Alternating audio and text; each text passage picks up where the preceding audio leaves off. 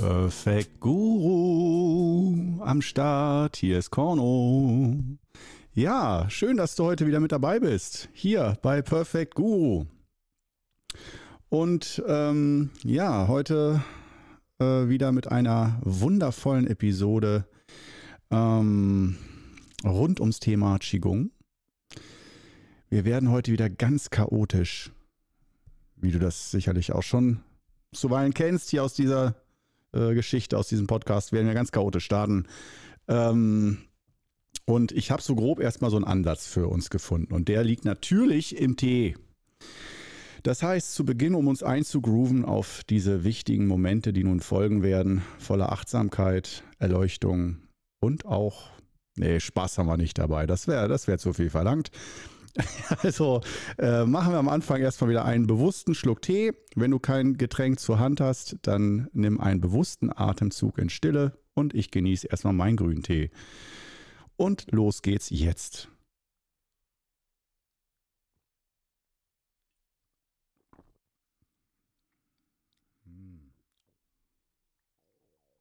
Mhm. Ah, hervorragend. Ein perfekter Start in die Episode mit Enche Soilü aus dem aus der Provinz Hubei Wudang-Gebirge. Ein hervorragender grüner Tee. Gekauft bei wo? Ich glaube Kolocic und Lieder diesmal. Bei Edeltee hatten sie den, glaube ich, gerade nicht im Angebot. Ähm, auch wieder der Hinweis, ich werde leider nicht gesponsert von keinem Teeladen. Ich warte immer noch. Ähm, ja, ist aber auch in Ordnung so, denn ich zahle gern für Tee. Ich zahle wirklich gern für Tee. Ähm, ja, aber wir äh, heute in diesem Podcast geht es nicht äh, primär um das Thema Tee, sondern wir beginnen mal damit, ähm, die Art, wie man Qigong lernt und vor allem auch die fünf Übungen lernt. Da habe ich heute eine schöne Inspiration bekommen. Ähm, also aus, ich will nicht sagen einer, einer Kritik, aber einem Vorschlag, was ich doch noch für Videos bringen sollte, beziehungsweise um auch zu zeigen, ob ich überhaupt etwas von den Übungen verstehe selber. Ich kann ja viel erzählen oder mich da hinstellen und sagen, ich bin ein toller Lehrer.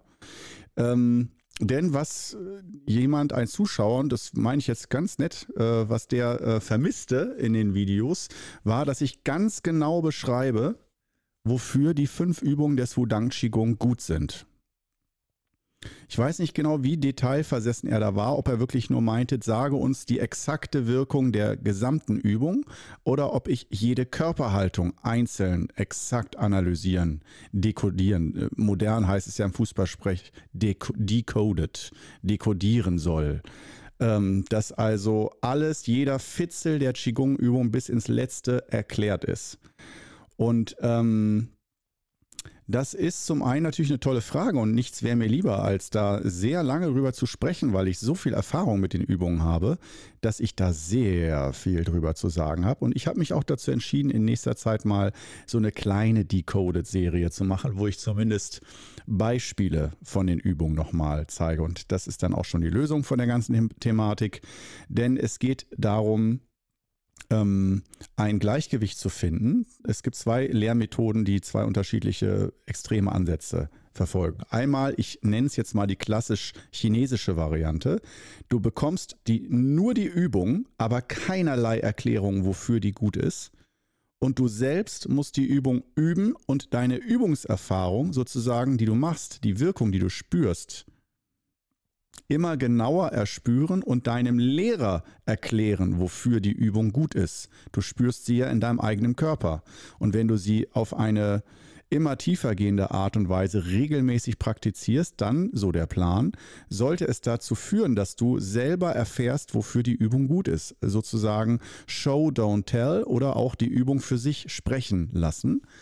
Ähm, das wäre das eine Extrem. Das andere Extrem, ich nenne es mal das westlich-wissenschaftliche Extrem oder auch das, die deutsche Variante, kann man auch schön sagen, ist die wirklich in einem dicken Wälzer, enzyklopädisch, jede einzelste Facette, am besten noch evidenzbasiert aufgrund von Studien, ähm, aufzuführen, wie exakt jede Übung bis in den letzten Winkel wirkt. Dass man die komplette Übung in allen Wirkungsweisen wirklich voll durchleuchtet hat und auswendig lernen kann. So, also die, äh, nicht die Übung, die muss man natürlich trotzdem üben, aber dass, wenn jemand fragt, wie wirkt die Naturübung zum Beispiel oder die Übung stehen wie ein Baum, dass du wirklich dann einen Lexikontext runterrattern kannst, wie die Übung exakt wirkt und warum sie wirkt, mit was für Mechanismen und äh, sozusagen auch entmystifiziert. Also einfach geklärt. Alles ist klar, es bleiben keine Fragen mehr offen. Und ähm, diese beiden Extreme gibt es, wenn du eine Übung, oder ist ja eigentlich bei fast allem so, was du lernst. Ähm, da haben wir so ganz oft die Technik, die du brauchst, um eine Übung auszuführen, und dann die ganzen Zusammenhänge und Hintergrundinformationen, um die Übung einordnen zu können. Und dann auch zu wissen, wann wende ich diese Übung an. Und bei den fünf Übungen des Wudang Qigong haben wir dann ja noch die Spezialität, ich erinnere das noch einmal kurz, ähm, das muss ich immer leider wieder mal erklären, langsam geht es mir selber schon auf den Sack, dass wir äh, ein adaptives Übungssystem haben. Adaptiv, den Begriff habe ich selber geformt im Vergleich zu spezifisch. Das heißt, es gibt spezifische Übungen, die sind speziell wirklich, wo man fragen kann, wofür ist die gut? Dann kann man sagen, die ist gut für Fußgelenkschmerzen, die ist gut für Rückenschmerzen, die ist gut für Leberprobleme. Aber nur dafür ist diese Übung exakt richtig. Das sind spezifische Übungen, wie der Name sagt. Speziell, spezifisch. Adaptiv heißt, wie der Name schon sagt, ähm, dass diese Übungen ähm, sich anpassen an das Ungleichgewicht. Das heißt, egal was da für ein Ungleichgewicht ist, es wird durch die Übung verbessert. Das heißt, äh, man kann auch schön sagen, ähm, es ist so eine Art Universalübung oder Generalschlüssel. Mit dieser Übung kannst du alle Symptomatiken aufschließen oder öffnen. Das heißt, es ist mehr ein generelles, ich verbinde mich mit meiner Gesundheit und wie Energie in meinem Körper funktioniert und verbessere das allgemeine, die allgemeine Arbeit meines Körpers und dadurch werden auch gesundheitliche Schwierigkeiten verbessert oder aufgelöst. Das ist das Adaptive. Und jetzt ist die Frage, wenn wir die Übung haben, wir haben ganz viele Erfahrungswerte, wir könnten bei einigen Übungen unglaublich viel erklären und ähm, zeigen und sagen, hierfür ist sie gut und dafür ist sie gut. Wenn du dir jetzt meine inzwischen 800, 900 YouTube-Videos anschaust, so viele sind es, glaube ich, um den Dreh. Ich weiß nicht, ob, man, ob die alle öffentlich sind, aber ähm, es müssten, also mit unveröffentlichten sind wir bestimmt schon knapp bei 1000 Videos. Ähm, da wirst du natürlich auch Videos finden zu den einzelnen Übungen, wo ich mal sage, hier für Nierenenergie ist Stehen wie ein Baum gut oder so. Ja, ja, alles gut. Aber du findest, soweit ich weiß, oder wie du den technischen Ablauf noch in Feinheiten verbesserst. So, ne? Ähm, da findest du einiges. Aber zu der Wirkungsweise, wie genau wirkt die Naturübung, wie genau wirkt die Reinigungsübung von den fünf Übungen des Wudang Qigong. Und dazu dann auch wieder eine Serie, weil das natürlich, jede Übung hat ja viele Elemente, die auch unterschiedlich wirken. Da äh, habe ich noch sehr wenig bis gar nichts drüber gemacht und das hat einen Grund. Und jetzt kommen wir schon nach nicht mal neun Minuten, ähm, kommen wir schon in den ersten Kern dieser heutigen Episode, ähm, wofür Fragezeichen gut sind. Ja, das ist es. Ähm, ja, dass äh, wir im Qigong so wie, also ich kann erstmal davon ausgehen, wie ich es bei meinem eigenen Meister gelernt habe, weil man soll ja von einem Meister auch meiner Ansicht nach nicht nur die Übung oder die Techniken lernen, sondern auch das Wie äh, und nicht nur wie ich es übe, sondern auch wie ich es weitergebe. Denn der Meister, von dem ich das lerne, hat vielleicht selber auch schon viel Erfahrung gesammelt oder äh, von seinem Meister auch Erfahrung äh, mitbekommen, wie man diese Übung am besten vermittelt. Dass man guckt, was wollen wir eigentlich mit den Übungen und wie kommen wir da am besten hin, um die zu verstehen. Das heißt, im Kern steht ein tiefes Verständnis der Übungen. Das wollen wir. Und nicht ohne Selbstzweck, sondern wir wollen das tiefe Verständnis für die Übung für eine vertiefte Wirkung. Das heißt, die These, die dem Ganzen voransteht, ist, dass je tiefer wir die Übung verstehen, verstehen durch, ja, da kann man ja verschiedene, auf verschiedene Arten, durch Erfahrungswerte, durch, ähm, durch äh, Theorie, oder was auch immer, je tiefer wir die Übung begreifen, verstehen, umso tiefer wird die Wirkung. Das ist eine These, die ich jetzt mal so aufstehe, aufstelle. Das heißt, wenn Wirkung eigentlich unser eins, einziges Ziel ist, wir wollen möglichst ein Wirkungsoptimum bei den Übungen, Tiefe an Wirkung und, und, und, dann sollte unser Verständnis, sollte unser Interesse daran, äh, darauf liegen, unser Verständnis zu vertiefen. Und da gibt es jetzt, da trennen sich die Wege an dem Punkt. Da ist dann das östliche chinesische Weltbild, was sagt, ja, wenn du dein Verständnis vertiefen willst, dann musst du das machen. Du musst es erleben, erfahren. Und der westliche Weg ist, nein, nein, nein, bevor wir uns da hinstellen und uns die Mühe machen, unseren Arsch zu bewegen und Qigong zu üben, ähm, wollen wir vorher wissen, wo das Ganze endet. Wir wollen vorher, ohne in den Apfel gebissen zu haben, wollen wir lange Zeit darüber sprechen, wie ein Apfel schmeckt und ob es gut ist, diesen Apfel zu essen. In China würde man sagen, isst diesen scheiß Apfel, dann wirst du wissen, wie er schmeckt. Und daran, dann gibt es auch nicht mehr drüber zu diskutieren. Oder danach können wir drüber sprechen, wie er dir geschmeckt hat. Aber erstmal iss ihn. Und im Westen eher, nein, nein, nein, nein, nein, da kann ja sonst was passieren, wenn wir den Apfel essen. Wir müssen vorher analysieren, was dieser Apfel ist. Und müssen alle theoretischen Hintergrundinformationen sammeln und alle Infos, die uns zur Verfügung stehen. Erst dann lohnt es sich überhaupt mit der Übung eventuell anzufangen, wenn überhaupt. Ich habe jetzt nochmal sehr überspitzt und natürlich kommen, kommen, wir Westler wieder nicht gut dabei weg formuliert, wie so die unterschiedlichen Ansätze sind und woraus dann auch aus was für einem, wie wir es halt gewohnt sind und das in der Schule gelernt haben. Ein kritischer Geist fragt nach ne, und äh, springt nicht gleich wie ein Lemming in den Abgrund hinterher. Wenn jemand dir sagt, du sollst aus dem Fenster springen, machst du das dann auch? Diese Sprüche. Und äh, dass wir sozusagen beim chinesischen Modell, wenn dir jemand sagt, spring aus dem Fenster, dann springen wir aus dem Fenster und machen die Erfahrung, wie sich das so anfühlt. Der Flug, das Ankommen. Und nee, also jetzt mal Scherz beiseite. Schade. ja, aber ähm, so ähnlich machen wir es, weil wir im Grunde genommen wissen, dass wir aus keinem Fenster im zehnten Stock springen, sondern das Qigong-Übung einigermaßen, das ist so ein Grundvertrauen, dass wir irgendwie das Gefühl haben, intuitiv, dass uns das nicht zugrunde richtet, diese Übung, und dass das eben nicht das Gleiche ist wie aus dem Fenster springen. Ähm, ja, also ein gesunder, nicht gesunder Menschenverstand, sondern eine gesunde Menschenintuition. Wir haben noch nie Qigong geübt, aber irgendwie haben wir das Gefühl, dass wir dabei nicht sterben werden, zum Beispiel, oder uns was ganz Schlechtes tun. Daher sind wir bereit, das ohne weiteres Wissen einmal auszuprobieren, wie sich das so anfühlt, was das mit uns macht. Und jetzt ist genau diese äh, Geschichte da, ähm, dass ich auch bemerke, und das ist ganz spannend, dass wenn ich ein bisschen was über die Übung sage oder alleine als Lehrer ich bin ja so vielen Hunderten von Menschen begegnet, die noch nie Qigong geübt haben und die bei mir, mit mir zusammen, das allererste Mal Qigong geübt haben.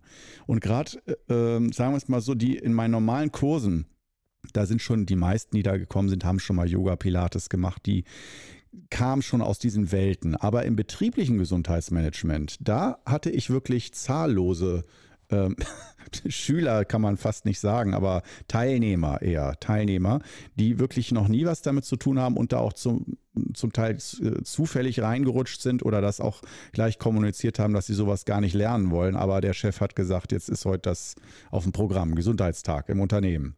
Das sind immer so die schlimmsten, jetzt, jetzt biege ich mal kurz ab, um mich zu echauffieren hier, die schlimmsten äh, Qigong-Erfahrungen ähm, als Lehrer ähm, nee, ich glaube, die schlimmste Erfahrung habe ich mit ähm, Fünftklässlern machen müssen. Ja, mit Fünftklässlern. Da wurden wir nach den Sommerferien, wurde ich Gesundheitstag an der Schule und ich dachte, okay, ja, hm, ähm, mit Fünftklässlern, die aus der Grundschule alle neu angekommen sind, irgendwie Hauptschule oder Realschule war das. Ähm, und die waren alle auf einem Haufen, kannten sich noch nicht, waren alle völlig unter, ich wollte gerade sagen Adrenalin, unter Zucker waren die, also völlig aufgedreht am Hyperventilieren, 30 Schüler und die wurden dann in einen Übungsraum, in den Filmvorführraum ohne Fenster und ohne Klimaanlage reingestopft, 30 Leute. Die Lehrer, die Klassenlehrer aus zwei Klassen oder so, die haben gedacht, ja, nö, da macht jetzt ja einer Programm, da ist doch ein Clown vorne, da mache ich jetzt nichts, ich bringe die auch nicht zur Raison, ich wenn die laut rumschreien, Sachen kaputt machen, mache ich auch nichts als Lehrer. Ich halte mich draus. Der Qigong-Lehrer, der muss die jetzt erziehen. der muss die zurechtweisen, der muss alles machen. Ich wurde aber engagiert, um mit denen, äh, den Qigong zu zeigen, nicht um die zu erziehen oder zu sagen, jetzt Kevin, lass doch mal der Chantal ihr seine Federtasche liegen. Ähm, sowas, ja, da war ich dann schlecht vorbereitet. Man kann auch sagen, ich hätte den Job absagen müssen, weil ich war davon ausgegangen, ich mache mit fünf Klässlern zusammen Übungen aber nein, ich sollte die erziehen und in Schach halten. Es ging gar nicht um Qigong. Und das war mit die stressigste, schlimmste Sache, wo ich auch dachte, okay, die Schüler haben alle kein Interesse. Theoretisch hätten einige, klar, man kann nicht sagen, Kinder haben kein Interesse für sowas. Doch, doch, doch. Es gibt viele Kinder, die finden das sehr spannend und sind voll dabei, solche meditativen äh, Übungen und Traumreisen und sowas zu erleben. Und die sind sehr, sehr schön, weil die ja so, so, so eine enge Verbindung noch zu ihrer Fantasie haben und zu Visualisierung und sich Dinge vorzustellen. Die Vorstellungskraft ist so groß. Deswegen kann man schon sagen, für viele Kinder ist das was ganz Schönes, Qigong und Qigong-Übungen. Jetzt vielleicht nicht stehen wie ein Baum unbedingt. Das ist dann doch, ist ja für die meisten Erwachsenen schon langweilig aber doch so dieses mit Spüren und Energie fühlen und sowas, das ist für Kinder normalerweise für viele Kinder ganz toll. Aber wenn du Dynamiken hast, wie da sind neue Klassen, 10, 11-jährige Jungs, die sich profilieren wollen, weil das gerade die ersten ein, zwei, drei Schultage an der neuen Schule in der Klasse sind. Und es geht darum, wer ist der Chef in der Klasse. Die Rangkämpfe finden gerade alle statt. Und in dieser Zeit dann zu sagen, so, und jetzt sind wir mal alle ganz ruhig und spüren nach innen. Da fliegen dann schon die ersten Papierkugeln durch den Raum. Und da weißt du auch schon, du kannst jetzt nicht zu jedem Einzelnen hingehen und während du eine meditative Anleitung machst, ständig deine Anleitung unterbrechen, um einzelne Schüler zurechtzuweisen. Ja, laut am besten noch. Und sie anzumeckern, äh, weil so ganz ruhig, ja, ähm, äh, Emilia, würdest du bitte, während wir uns weiterhin komplett entspannen hier, würdest du bitte die Papierkugel fallen lassen auf den Boden? Nein, nicht mir ins Gesicht werfen. Danke, Emilia. Nein, danke. Danke dafür jetzt schon, dass du die nächste Papierkugel nicht in mein Gesicht werfen wirst, Emilia. Wir bleiben alle entspannt derweil, während ich mit dir, Emilia, versuche zu kommunizieren und gleichzeitig versuche, alle anderen auf eine tiefere, transzendente äh, Beta-Gehirnwelle hinzuarbeiten und bla bla bla. Du kannst es dir vorstellen, es ist eine unlösbare Aufgabe. Und äh, ja, sie blieb auch unlösbar. Und das war auch das einzige Mal, als dann danach der von der Barmer GEK, die das dann organisiert hatten, und der fuhr mich dann zurück ähm, irgendwie. Und der sagte dann nach dem Event, das dauerte auch irgendwie zwei Tage, es war grauenhaft. Ähm, und nicht nur jeweils einmal eine halbe Stunde, sondern da wurden dann die ganze große Schule mit acht Klassen oder so, alle alle wurden bei mir durchgeschleust, nacheinander weg. Und alle eine schlimmer als die andere. Sorry, dass ich das mal so sage. Und ich sage nochmal, nicht die Kinder waren schlimm, sondern einfach falsche Zeit, falscher Ort. Der Raum war, war scheiße, fensterlos und stickig. Und ähm, die einfach die Zeit direkt am Schuljahresanfang, wenn die Klassen sich noch gar nicht gesetzt haben, völliges nacktes Chaos herrscht, dann machst du eben nicht Qigong dann mit den Leuten nicht in diesem Zusammenhang. Da kannst du dir eine, eine, da kannst du eine Arbeitsgemeinschaft machen und sagen, wer von euch Kindern möchte mediti meditieren, so an so einem Projekttag und dann melden sich acht Kinder, die sagen, ja, wir wollen gern das machen und dann wissen die auch, was auf sie zukommt und die machen das. Aber das ist auch okay, das ist super sogar. Aber einfach Klassen zwangsweise zu Qigongnisieren und die Schüler dazu zu zwingen, zu meditieren, das ist, äh, nee, das mache ich in meinem Leben hoffentlich nie mehr. Und deswegen sagte ich auch dem Typen, als er mich zurückfuhr und dann so chalant fragte, ja, nur dann können wir dich ja nächstes Jahr wieder. Oder das, das, das könntest, könntest du dir jetzt vorstellen, dass wir, dann, dass wir das jetzt öfter machen? Und da habe ich dann das erste Mal in meinem Leben und auch das einzige Mal gesagt, nein, das halte ich einfach für keine gute Idee. Mit Ihnen als Institution arbeite ich gerne weiterhin zusammen. Wirklich wunderbar. Barmer GEK war immer ganz toll. Aber ähm, mit Schülern in dieser Phase ihres Lebens, sagen wir es mal so, in so einem Zusammenhang, äh, das hat einfach keinen Nutzen. Das, äh, da gewinnt niemand. Und das ist kein Geld der Welt wert. Kein Geld würde ich jetzt vielleicht doch nicht sagen. Wo ich es ausspreche, könnte man mich jetzt fragen, Korno, wirklich kein Geld? Wie viel müsste man mir geben, dass ich so, so einen Gesundheitstag an der Schule nochmal mache? Also ich denke mal, das war so schlimm für mich. Ich denke mal, ich beantworte jetzt diese Frage. Ich beantworte es einfach mal. Ja? Wie, wie geldgeil ist Korno? Ab, ab wie viel Euros würde er einen ganzen Arbeitstag, sagen wir mal so vier bis sechs Stunden, nochmal in solchen, mit solchen Kindern zusammen versuchen, da in dieser Rolle als Qigong-Lehrer rumzuhampeln? Also für einen Tag mindestens 3000 Euro, eher 5000 Euro. Und vor allem, ich hätte kein gutes Gefühl, damit mein Geld zu verdienen. Es wäre, nee, es wäre wirklich einfach. Ich habe jetzt die Zahl rausgehauen, weil sie ist in mir aufgestiegen, diese 3000 Euro. Als ich es ausgesprochen habe, dachte ich mir schon, nee, das, egal. Aber es hört sich arrogant an, wenn man, wenn man denkt, Mensch, für einen Tag Arbeit 3000 Euro, da macht man doch alles. Lass den Tag einfach irgendwie umgehen und dann hast du die Kohle.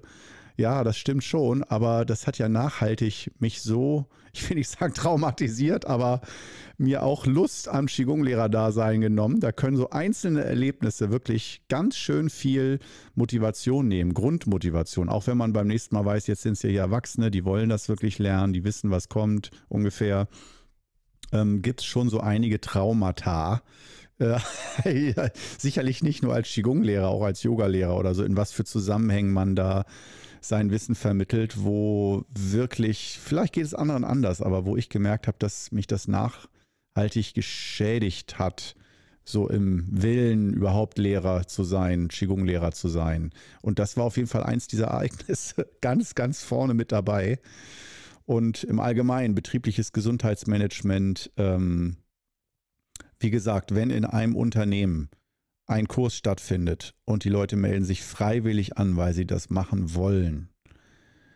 Ähm, das habe ich zum Beispiel mal für Lehrer ein paar Jahre gemacht. Äh, ähm, von der Landesschulbehörde Niedersachsen aus ähm, habe ich da für Lehrer so drei, vier Jahre lang, bis dann das Budget gestrichen wurde, ähm, habe ich Qigong-Kurse und die wurden super angenommen. Die waren immer total überfüllt und äh, zum Teil auch zwei Kurse, weil einer hatte hatte nicht gereicht und so.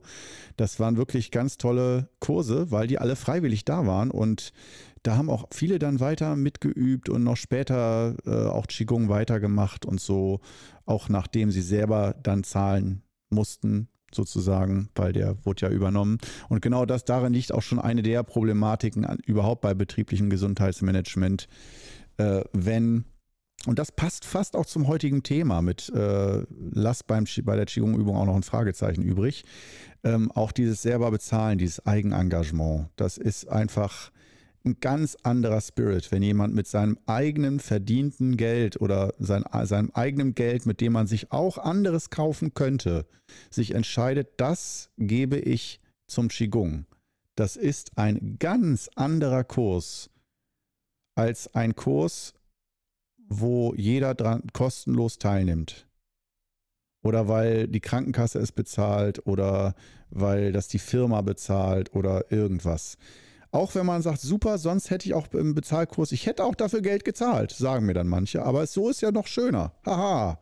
Das hört sich alles an wie Win-Win-Situation, aber es ist eine Lose-Lose-Situation.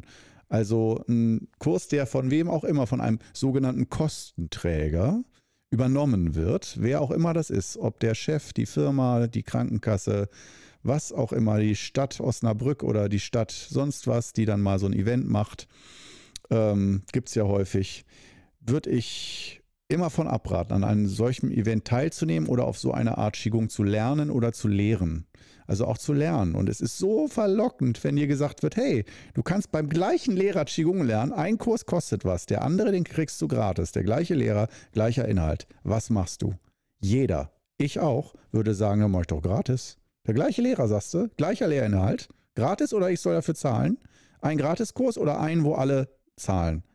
Heute würde ich sagen, aus meiner Erfahrung, auf jeden Fall beim Bezahlkurs mitmachen. Auf jeden Fall.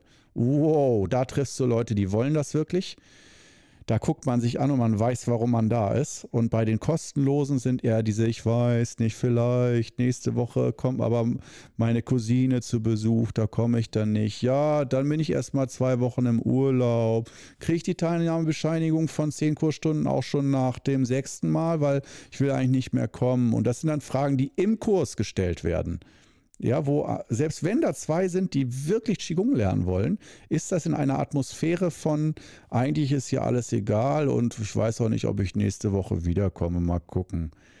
Das und aus so einer Atmosphäre entsteht aus so einem Spirit heraus, kann man zwar Techniken lernen, aber es entsteht nicht diese innere Kraft von ich werde gesund, ich finde eine neue Einstellung, also all das, was Qigong auch ausmacht. Das eben, da merkt man mal wieder Qigong, das sind nicht nur ein paar Techniken wie, wie mache ich eine Schleife für meinen Schuh oder einen Doppelknoten oder ähm, wie brate ich eine Zwiebel an, obwohl das auch schon wieder eine Wissenschaft für sich ist. Schlechtes Beispiel beim Kochen, äh, weil Kochen ist durchaus, hat ja auch ganz viel mit Herz und Spirit zu tun. Aber nee, ich sag mal so Doppelknoten oder sowas, ja, dass, dass man denkt, ja, es gibt gewisse Sachen, da brauchst du nicht viel Herz zu. Ja, äh, um zu wissen, wenn du die rechte Maustaste drückst oder auf ein Handy irgendeine Funktion, da musst du jetzt nicht erst eine ganz tolle Einstellung entwickeln. Kann man auch einfach mal googeln und dann weißt du, wie man es macht. Das wissen wir. Bei Qigong verhält es sich aber anders, dass wir da wissen, das ist ein, eine andere Art von Wissen. Vielleicht kannst du es äh, bezeichnen als spirituelles Wissen oder als heiliges Wissen oder als Herzenswissen. Ähm, das ist nicht einfach nur irgendein pragmatisches Wissen, sondern ein Wissen, was wir auch pragmatisch anwenden können, aber was so viel weitergeht. Und das Qigong Problem, was oft entsteht, ist, dass dieses Wissen, dieser Schatz Qigong beschnitten wird durch die Umstände, wie wir das lernen. Zum Beispiel in einem kostenlosen Gratiskurs, auch wenn du da alles kriegst. Und ich selber biete ja auf YouTube einen an. Kannst du ja auch sagen, warum machst du denn einen kostenlosen Gratiskurs auf YouTube? Da machst du ja selber alles falsch, wenn da keiner bezahlen will. Ähm, ja, das ist aber dem geschuldet, dass ähm, das, das ist, hat einen ganz speziellen Grund. Und zwar, dass ich selber so oft die fünf Übungen angeleitet habe für Anfänger, dass ich das nicht mehr lebendig auf eine ganz intuitive, neue, kreative Art voller Herz und Leidenschaft machen kann. Ich höre mir selber zu, wie diese Anleitung der fünf Übungen, wie ich sie rausleiere, ich, und ich konnte das ein paar Jahre noch kontrollieren und immer wieder versuchen, ganz neu, diese neue Energie, bei den fünf Übungen ist die neue Energie wichtig. Wenn ich das aber nur noch runter, Phrasen der Übungsanleitung runterleiere, dann ist dieses, dass ich selber schon müde bin, zum 500. Mal die gleichen Übungen anzuleiten oder nee, noch mehr habe ich die angeleitet, häufiger, tausende Male. Ähm, dann habe ich gemerkt, das ist, da bin ich begrenzt. Andere können vielleicht das nach 20, 30, 40 Jahren immer noch anleiten, als sei das, hätten sie das noch nie erlebt und es sei total fresh und super. Und ich finde die Übung nach wie vor super. Aber diese, diese Gewohnheit des Anleitens, die höre ich selber bei mir durch. Und da weiß ich, mein Herz und meine Leidenschaft, die ist wo ich auch äh, am stärksten bin als Qigong-Lehrer, die ist nicht bei der technischen Anleitung der fünf Übungen, sondern was, wenn ich die fünf Übungen habe, was mache ich mit denen dann? Das ist meine Lehreraufgabe und nicht, wie leite ich die fünf Übungen an. Und daher möchte ich sozusagen die Leute, die mit mir in Verbindung kommen und mich als Lehrer haben oder von mir lernen wollen, möchte ich, dass die diese Übung schon kennen und nicht, dass die mich fragen, du kannst du mir mal die fünf Übungen zeigen weil ich weiß nicht, ob ich dann unbedingt als super Lehrer rüberkomme, wenn ich dann mit so einem leichten, okay, ich zeige sie dir nochmal. Ja, das, selbst wenn ich versuche, begeistert zu wirken, das schwingt mit, dass ich es einfach irgendwann, und ich denke, es ist auch natürlich, auch im Wudang-Gebirge, die äh, Lehrer, also wenn da gelehrt wird, da lehrt, soweit ich weiß, kein Lehrer 40 Jahre lang exakt die gleichen Übungen, sondern man steigt langsam auf. Da gibt es eine, auch eine Art von Hierarchie, dass man als Lehrer zuerst die jüngsten Anfänger oder die Kinder lehrt und dann später, nach ein paar Jahren, lernt, lehrt man die Fortgeschritteneren und so sozusagen, wenn es da drei Stufen oder zehn Stufen gibt, äh, lehrst du immer weiter fortgeschrittene Schüler, bis du dann am Schluss nur noch vielleicht ganz, ganz reife Schüler überhaupt zulässt, die schon viel Fundament und Vorerfahrung haben, mit denen du auf ganz anderen Feldern arbeitest und dass du so ähm, da eventuell als Ausnahme kannst du auch noch mal jemanden von null an dir hochziehen und dir demjenigen auch die fünf Übungen geben. Aber da würde ich auch heutzutage sagen, ich habe jetzt ja auch die Erfahrung gemacht, dafür müssen, müssen nicht die fünf Übungen von Person zu Person angeleitet werden. In Seminaren zusammen erlebt und erfahren, das ja, Darauf bestehe ich auch. Das ist ganz wichtig. Also komplett Qigong nur online zu lernen und zu erleben, äh, da beschneidet man halt auch wieder die, das Qigong und auch die Wirkung.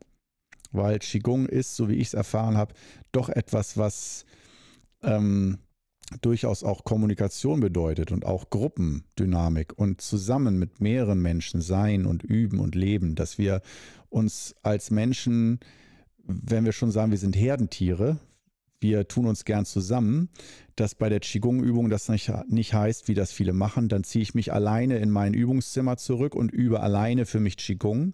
Kann man machen, aber wir zielen darauf ab, dass wir Qigong auch als Gruppenerlebnis so oft wie möglich erleben und auch vor Ort richtig, nicht nur per Skype oder Zoom. Und das ist daher, aus dem Grund äh, ist das entstanden, so dass ich sozusagen auf YouTube die fünf Übungen und ja auch viele Lehrinhalte ähm, so dir rausgebe. Aber das soll natürlich dazu führen, dass aus dieser YouTube- und äh, Social-Media-Bewegung letztendlich auch mehr Leute wieder in Seminare kommen und größere Seminare entstehen und mehr Seminare entstehen und mehr Menschen die Erfahrung machen können, in Gruppen zu lernen und zu üben und Qigong zu erfahren. Das heißt, das Qigong-Potenzial ist am größten in Gruppen.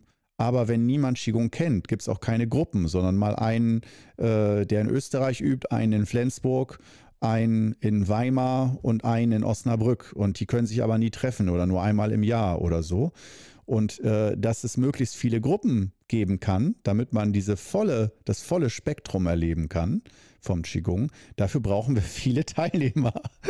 Das heißt, und woher sollen die kommen, wenn es keiner kennt? Ja, und äh, wenn es zu wenig Lehrer gibt, die diese Übung beibringen können, daher diese äh, Videos. Die sind sozusagen, haben eine Brückenfunktion. Und auf Dauer wäre es mir natürlich viel lieber, wenn in Deutschland so viele Lehrer und Übungsleiter sind. Ich bin ja auch schon dran, welche auszubilden, aber das fängt jetzt ja erst an. Äh, nicht um zu missionieren oder dass alle Qigong üben sollen, nur dass möglichst die Menschen, wenn man Qigong üben möchte, dass wir so, sagen wir, wie eine Netzabdeckung haben. Nur darum geht es. Nicht, dass jeder Mensch auf dieser Welt Qigong macht. Ich, ich bin kein Missionar, will ich auch nie sein. Es reicht, wenn wenig Leute Qigong machen, aber alle sind glücklich und zufrieden, wunderbar. Also das soll sich mal schön alles von selber regeln. Nur diese Netzabdeckung, jetzt spreche ich es mal, stell es dir vor wie Handyempfang. Äh, sozusagen ein Gruppenempfang, dass egal wo du bist in Deutschland oder im deutschsprachigen Bereich, dass du die Möglichkeit hast, mit einer Gruppe zu üben oder dich auch auszutauschen, mal, dich mal mit Leuten und sei es nur auf einen Kaffee zu treffen oder äh, spazieren zu gehen, weil Leute in deiner Umgebung wohnen und du weißt, wie du die findest, diese Leute. Das heißt, wir werden im Qigong Club später auch so eine Netzabdeckung machen, wie so eine Karte, wo du dann äh, vielleicht Ansprechpartner in deiner Region findest oder so. Ähm, das alles möchte ich auf jeden Fall aufbauen, weil das letztendlich, wie gesagt, dazu führt, von der Vereinzelung weg hin wieder zu dem Grüpp, zur Grüppchenbildung, zur Verbindung mit anderen Menschen, neue Leute kennenlernen, Gleichgesinnte treffen, die auch Lust haben, sich und ihre Gesundheit zu erforschen und zu erleben und sich gegenseitig zu inspirieren und auch das Gefühl zu haben, ich bin nicht als der einzige Qigong-Freak hier in mein, bei der Region gibt es noch mehrere Leute. Ja, dafür, das ist so der Grund, warum ich überhaupt diese ganze YouTube-Geschichte in Gang gesetzt habe. Wollte ich eigentlich alles gar nicht. Mache ich vielleicht auch mal eine Episode nochmal drüber. Ähm, weil unter anderem zum Beispiel aus eben diesen Gründen, dass es missionarisch rüberkommt oder auch, dass alle Leute dann so Hater, ich wollte, hatte einfach keinen Bock auf Hater, die dann irgendwie immer alles schlecht machen, Trolls nennt man die ja dann auch, die dann einfach sogar bewusst schon jeden Tags Video gucken, um sich über dich lustig zu machen und so. Ich meine, dafür ist, sind wir jetzt noch viel zu klein mit dem Qigong Club. Das äh, da hat uns doch so keiner recht gefunden. Ähm, aber äh, bin ich auch ganz froh drüber, weil ich mir wirklich auf gut Deutsch den Arsch aufreiße, um jeden Tag möglichst kostbaren Content äh, da hochzuladen auf YouTube und wirklich anderen Menschen damit zu helfen ohne dafür irgendwie Geld zu bekommen oder sowas, sondern einfach zu sehen, da entsteht was Schönes. Und wenn da nicht zu viele giftige Leute da sind, die sich darüber lustig machen oder irgendwie diese Bemühungen dann irgendwie versuchen kaputt zu machen oder schlecht zu machen, dann ist das eine, schon mal eine große Hilfe. Und äh, das war auch einer der Gründe, wo ich dachte, nee, nee, nee, wenn ich schon als Hochsensibler mir die Mühe mache und dann wird noch auf mir rumgetreten und so, das mache ich nicht. Deswegen habe ich das viele Jahre auch nicht gemacht oder nur ganz eingeschränkt. Aber dank Corona ähm, hat sich das geändert, dass ich mir dann gesagt habe, so, das ist jetzt wegen des Schicksals mit dem Soundfall, da jetzt bist du eh im Innern die ganze Zeit und die Leute hocken auch alle zu Hause und die Verbindung ist nicht da, dann mach jetzt mal eine ganz neue Verbindung wenn sie schon eh alle im Internet hocken mit bei Lockdown Nummer 1, 2, 3, 4, dann sollte man die Zeit besser nutzen und äh, nicht alleine zu Hause versauern, sondern dann kann man dabei auch was Schönes Neues lernen und ja, wie gesagt, die Zeit nutzen. Das war dann ja so der Ursprungsgedanke im März 2020, als das das erste Mal anfing und sich abzeichnete, dass so ein Lockdown kommt und alle echt zu Hause hocken müssen dass ich dachte, oh oh, das wird eine schwere Zeit. Wie machen wir die besser für uns alle? Und da dachte ich mir, okay, jetzt, jetzt haust du hier raus. Und äh, da sind wir jetzt, äh, anderthalb Jahre später ungefähr, oder sogar noch ein bisschen weiter. Und mit täglichen Videos noch. Und ähm, ja, da geht es halt äh, heute, jetzt mache ich mal einen Schlenker wieder zurück zum roten Faden, das Ding mit den Fragezeichen. Warum Fragezeichen im Qigong so wichtig sind. Ähm, dass wir diese beiden, du erinnerst dich von vorhin, diese beiden Extreme hatten, das östliche und westliche Modell. Das westliche Modell, oder eher gesagt das östliche Modell, damit hatten wir begonnen, nochmal die Didaktik, ich gebe dir die Technik und du als Schüler erklärst mir, worum es dabei geht, weil du hast die Übung dann ja ausprobiert. Dann solltest du mir das auch erklären können, was da passiert bei dir. Und anhand dessen, was du mir sagst, kann ich deinen Erfahrungshorizont überblicken und weiß, wo du stehst in der Übung. Wenn ich dir komplett vor der Übung alle Erfahrungshorizonte schon geben würde, von allen Stufen, was wann passiert, könntest du auch einfach sagen, ach ja, ich weiß nicht, ich habe die höchste Erfahrungsstufe eben schon erlebt. Ja, ich, bin ich jetzt fertig als Schüler. Und wenn du aber nicht weißt, welche das ist, dann musst du die ja selber erleben, um sie mir erzählen zu können. Oder auch dich mit deinen Mitschülern austauschen und dann erfahren, wow, wir haben zum Teil unterschiedliche Erfahrungsstufen und Werte. Das fühlt sich nicht für alle gleich an. Und das erzeugt Spannung und Dynamik. Wer hat denn nun recht und wer, wessen Erfahrung ist die bessere oder schlechtere? Das sind dann so Anfängergedankenwege. Äh, ne? Wer, welche Übung ist mehr wert? Äh, da sehen dann die wenigsten Schüler, dass jede Übung natürlich gleich viel wert ist. Ähm, aber halt die Stufen nicht immer, dass man nicht sagt, jede äh, Stufe ist gleich tief und so. Nee, nee, nee. Da kann man wirklich auch sehr gut dran ablesen. Das ist immer wie eine Prüfung, wenn man über die eigene Übungserfahrung berichtet dem Lehrer. Dann weiß der, wo man steht. Nur wenn er einem vorher schon gesagt hat, es gibt fünf Varianten von Übungshorizonten. Welche hast du erlebt? Dann kannst du dir schon denken, welches die beste Stufe ist oder die tiefste. Und dann freiwillig zu sagen, so wenig Ego zu haben, dass man immer die Wahrheit sagt, da scheitern schon einige Schüler dran. Und dann wird schon dieses Bild ein bisschen verzerrt. Von daher ist es aus meiner Sicht ähm, muss man dann genau gucken, was mache ich denn nun, wenn ich das westliche Modell habe, wo alles durchexerziert wird, vorher ich schon möglichst alle Studienergebnisse, Erfahrungswerte äh, vorliegen habe, alles, was da passieren könnte, passieren wird und warum, wofür diese Übung genau da ist, all das ist schon genau definiert und begrenzt. Also es gibt wenig zu entdecken, sondern mehr so zum Wiederkauen oder auswendig lernen. Und beim östlichen Ansatz, da gehst du auf Entdeckungsreise. Da bist du, ich wollte jetzt böse, schlechtes Beispiel, ich weiß, aber es, äh, ach, ich hau's raus. Da bist du im Kolumbus. Ich weiß, Kolumbus war aus heutiger Sicht komplett Arschloch, Kolonialist und so, aber ähm, aus früherer Sicht wurde er ja als Entdecker Amerika und bla bla bla, also als der klassische Entdecker. Er ist, er ist leider nach wie vor der klassische Entdecker, ob man das will oder nicht ähm, ein Synonym dafür, Kolumbus sozusagen. Und ähm, ja, äh, dieses Entdecken, lassen wir Kolumbus beiseite. Es geht um das Entdecken. Und ähm, das finde ich ist ein ganz wichtiger Teil der Qigong-Übung.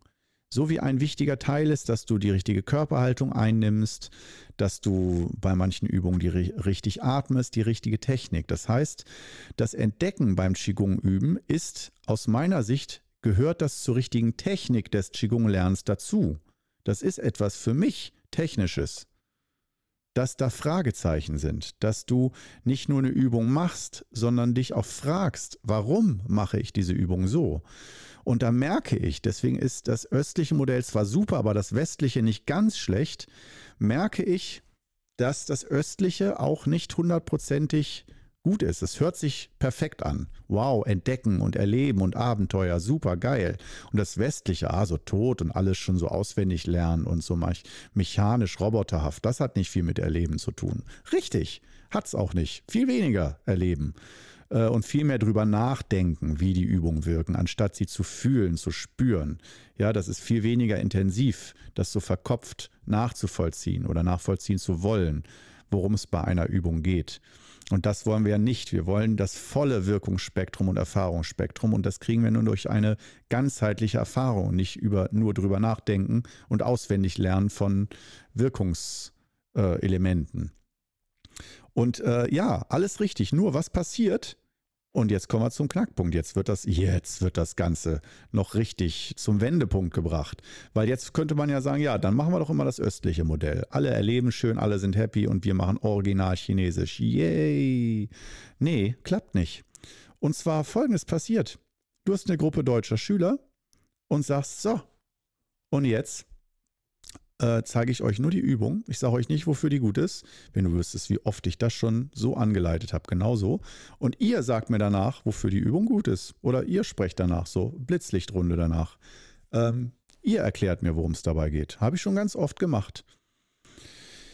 Und viele, für viele ist das eine absolute Überforderung. Wenn du dein Leben lang nicht an Thematiken so herangegangen bist, sondern dass du erst einmal die langen Definitionen und äh, mit dem Kopf erstmal 100 Fragen hast und dann auch sagst, Moment, ich habe aber noch eine Frage, bevor wir mit dem Üben anfangen. Und du sagst dann, nee, kannst danach gerne Frage stellen, aber vorher üben wir jetzt erstmal. Das kann man gewaltsam so durchbringen und es gibt Menschen, die mögen das sehr gerne. Aber wenn du merkst, dass danach, wenn du die Übung einfach machst, keine Fragen kommen, kein Feedback. Das heißt, äh, wenn die sagen, ja, jetzt machen wir die Übung und ja, wenn du dann genau nachfragst, wie fühlst du dich jetzt? Ja, besser. Dann haben die schon ein Gefühl, aber sie fangen nicht an zu forschen. Sie fragen nicht, und das sage ich jetzt einfach mal, durch die Kurse hinweg ganz selten, ganz selten, alle paar Jahre fragt mal jemand, warum man so und so steht oder nach einer Übung, dass man so sagt, Mensch, warum macht man das so und nicht so? Anders fühlt sich das doch besser an oder komisch. Das heißt, da wird einfach unbesehen die Übung so genommen, ohne dass sich jemand fragt, wofür sind eigentlich die einzelnen Bewegungselemente? Wofür machen wir das eigentlich exakt? Genau, da fragt niemand nach. Und deswegen halte ich es in Deutschland, im deutschsprachigen Raum, für sehr sinnvoll, dass man da ein Hybridmodell macht und dass man gewisse und auch viele Fragezeichen offen lässt und sagt, ja, ich bringe euch nicht nur die Übung mit, liebe Schüler, sondern ich bringe euch auch Fragezeichen mit. Die platziere ich in euren Köpfen, so dass äh, ein Fragezeichen ist eine Dynamik. Das ist was eine unbeantwortete Frage macht was. Das ist da ist das ist kein abgeschlossener Kreis. Das ist nichts Rundes.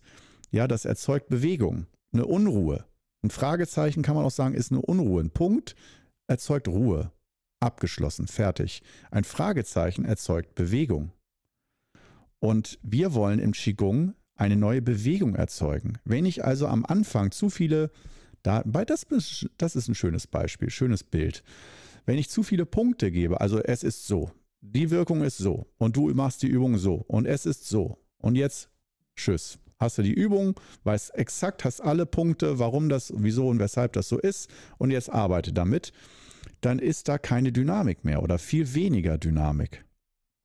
Oder du gleichst nur noch ab. Du machst die Übung und gleichst ab. Stimmt das mit dem Wissen überein, was mir theoretisch gegeben wurde vorher und mache ich diese gleiche Erfahrung? Gibt es da Unterschiede oder ist, das, oder ist das exakt gleich? Das kann man dann noch machen. Aber wenn dir die Übung gegeben wird als Fragezeichen, das heißt für mich als guter Lehrer, jetzt kann man ja mal fragen, wie macht man es denn jetzt aus meiner Sicht optimal, diese Übung lernen, lehren, weitergeben und so weiter, dann würde ich sagen, optimal ist, dass du auf die Dynamik schaust und sagst, wie viel Dynamik verträgt ein Schüler, wie viel Fragezeichen verträgt ein Schüler. Und das heißt nicht, die Guten vertragen viel und die Schlechten wenig. Nein, es gibt immer Phasen. Es gibt äh, bei jedem Schüler mal eine Phase, wo man viel Fragezeichen verträgt oder auch Hunger hat, selber zu entdecken. Und auch Phasen, wo man einfach sagen will, ich habe jetzt gerade nicht die Kraft oder den Sinn dafür. Ich will einfach mal wissen, wofür diese Übung jetzt ist und dann will ich die machen. Ähm, das ist, kann alles okay sein, kommt immer auf den Zusammenhang an. Also man kann nicht sagen, die Schüler, die keine Erklärung brauchen, sind die viel besseren Schüler. Nein, nein, nein, nein, nein. Ähm, auch verkopfte Qigong-Schüler können sehr gute Schüler sein und äh, sehr tiefgreifend Qigong verstehen. Aber ähm, es kommt aus meiner Sicht immer ein bisschen drauf an, auf das rechte Maß. Also auch da wieder eine Art von Gleichgewicht dass ich gerne, äh, wenn ich jetzt mal so ganz pragmatisch sage, äh, ich bringe eine Übung mit und gebe schon, wenn eine Übung 100 Facetten hat, wie sie wirkt, warum sie wirkt, warum man dies und jenes macht, dann gebe ich sehr gerne immer ein paar Facetten, ein, zwei, drei, vier Beispiele, wofür die Übung gut sein kann. Oder auch mal eine kleine Körperhaltung oder eine, ein ganz kleines Bewegungselement aus der Übung, dass ich es rausziehe und sage hier, das hat zum Beispiel die und die Bedeutung, die und die Wirkung. Und dann sage, das gilt für alle fünf Übungen und alle, jedes Element hat ganz viel Wirkung und bitte macht euch auf die Suche und forscht, wie die Übungen wirklich zusammenhängen und wie die Wirkung der Übung genau ist und von einzelnen Elementen. Erforscht es selbst, findet es heraus und sagt es mir. Und wenn ich merke, es ist zu wenig Bewegung da oder das macht keiner, dann gebe ich immer mal wieder ein kleines Beispiel, aber versuche, dass immer noch genügend Fragezeichen im Teich sind. Sage es mal so. Dass man immer noch ein Fragezeichen fischen kann und immer noch mal eine Frage in sich findet, wo man merkt, das nagt in mir, das will ich rausfinden. Ich finde es nur durch Übung raus. Also ähm, ja, ja, dass diese Verbindung zum Üben lebendig bleibt. Und da sind Fragezeichen genial wenn du eine Übung bekommst und eine Frage dazu und nicht eine Übung und eine Antwort dazu. Und wenn äh, du nur durch das Üben deine Frage beantworten kannst, das finde ich großartig. Und dann auch äh, keine offiziellen Prüfungen oder einen Prüfungsbogen und dann musst du die Prüfung in zwei Stunden fertig machen und so.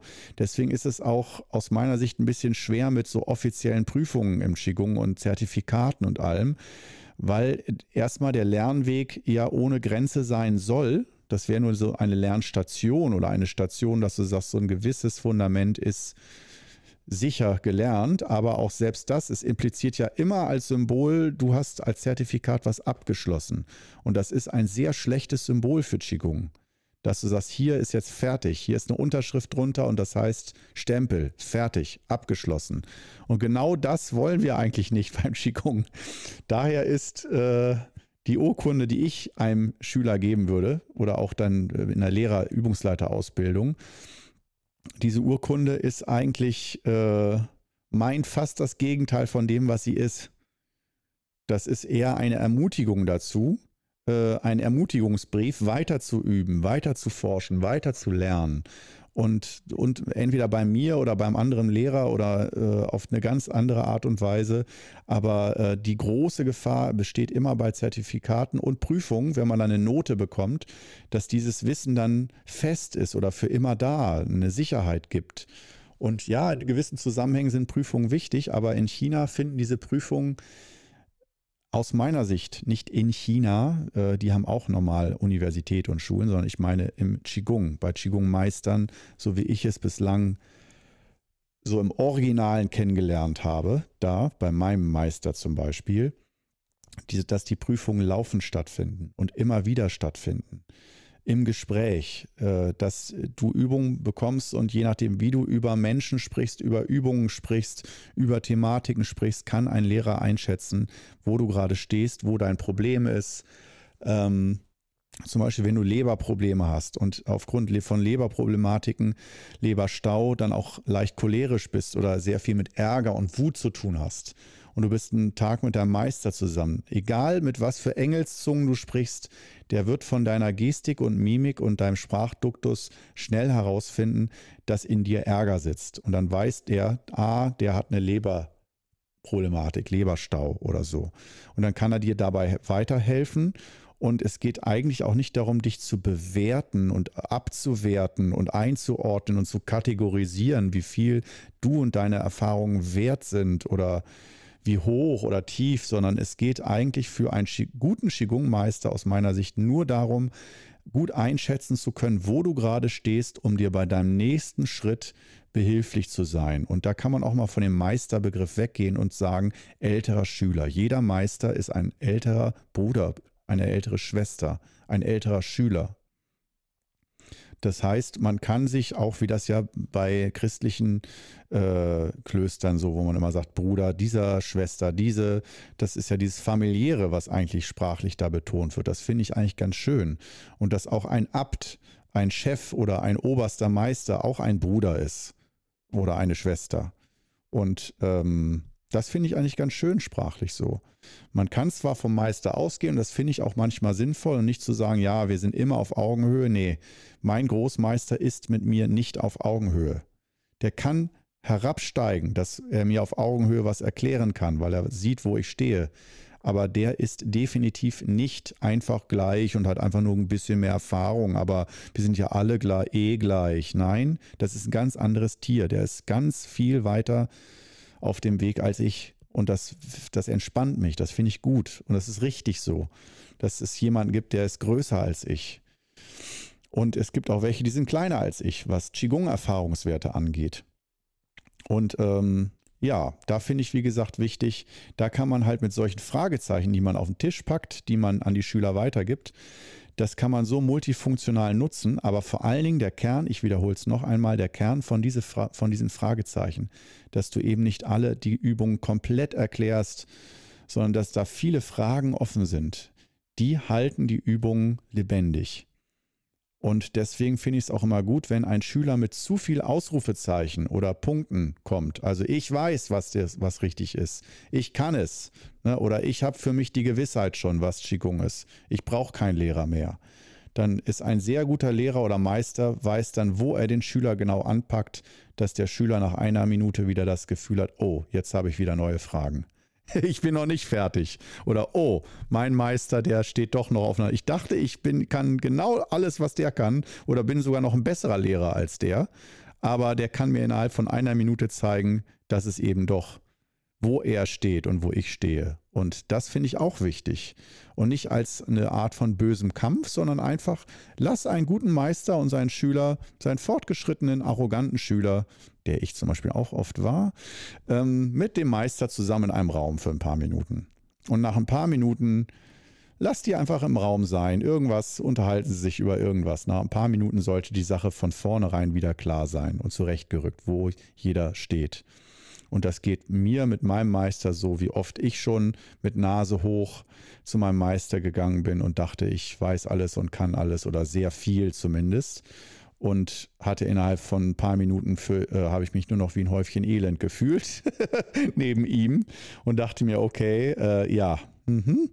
aber ähm, wusste das irgendwie immer auch schon, dass das nötig ist, dass ich immer mal wieder mit ihm Verbindung habe, um mal wieder äh, Boden äh, unter den Füßen zu bekommen und auch so eine gewisse Arroganz von ich weiß von allen im Raum hier am meisten, dass es sehr wohltuend und heilsam ist, immer mal wieder jemanden zu begegnen, wo man sich selber wie ein ganz kleines Licht fühlt.